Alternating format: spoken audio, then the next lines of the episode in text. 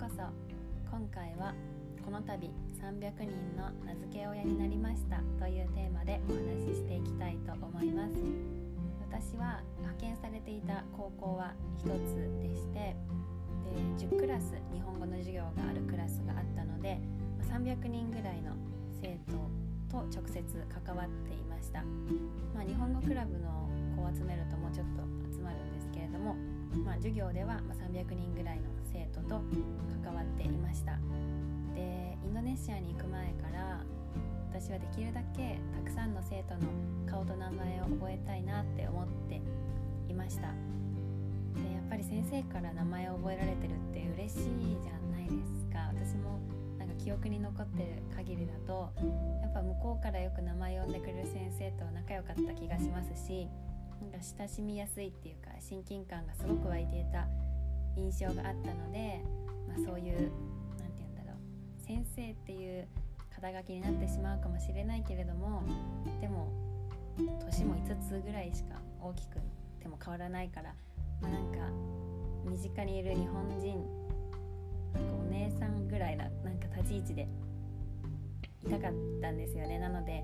ま、それぐらいの親しみを持ってもらうためにはやっぱり名前を覚えなきゃなっていう感じでした。でいざ行ってみると全然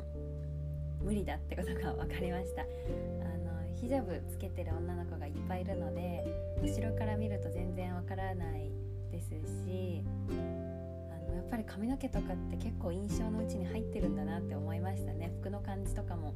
まあ、制服なのでみんな一緒ですしで名前も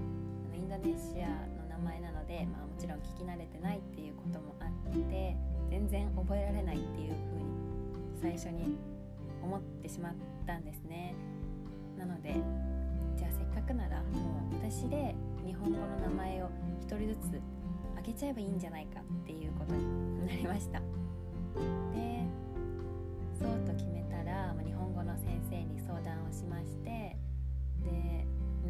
快諾してくれたので最初の授業とか2回目の授業ぐらいで1人ずつその授業の中で前に出てきてもらって私に自己紹介をしてもらいました。で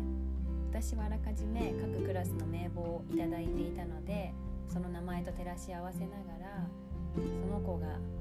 イメージとかでこの子だったら日本のこういう名前が合いそうだなとかなんかそういうものをもう私の独断と偏見で1人ずつ決めていったという感じでした。でいくら日本人といえど300人の名前ってそうそう簡単には思いつきませんでした。なのでそこら辺の期間はもう毎日赤ちゃんの名付けサイトみたいなその名前が一覧で載ってるサイトをずっとにらめっこして1人ずつ当てはめていったっていう感じでした。でそれを決めたら、えっと、文房具屋さんに行って大きな画用紙を何枚も買ってきてでそれを名刺サイズに切り分けてでそうですねその名前を書いてで次の授業で、まあ、完成したクラスからどんどん渡していくっていう感じでした。で結果的にあげてよかったなって本当に思いましたね。最初にあげたのが大きかったなって思いました。それがあったおかげで、まあ、私もそのその生徒たちの名前を呼びやすかったですし親近感を持ってくれた感じがしましたし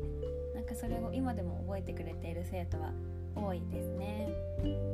であげた時にその意味を聞かれたりするのがすごく大変だったんですけれども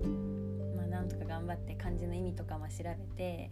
それを日本語の先生を通して説明してもらったりとかしてました。で携帯の裏にケースの間に入れて持ち運んでくれる子もいればその何て言うんでしょう。紐を通して首にかけていつも見えるようにしてくれたりとかあとは男の子とかではなんか授業の終わりに私の方に前の方に来てなんか自分をトントントンって叩いて「僕なんとかだよ」みたいなことをいつも言ってきたりする可愛い生徒くんもいました。で2人1組のペアで練習する時とかは、まあ、その日本語の名前で呼び合ってもらったりとかしてまあ、授業の中でも使ったりしていましたね。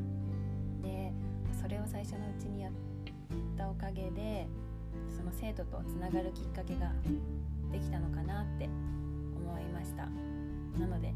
日本語パートナーズの方もし聞いてくださってる方がいれば本当に最初は大変ですけれどもその日本語の名前をつけてあげるっていうのをおすすめします。なんか今回はあれですね日本語パートナーズの方じゃないとあまり参考にならない話だったかもしれません。すいません。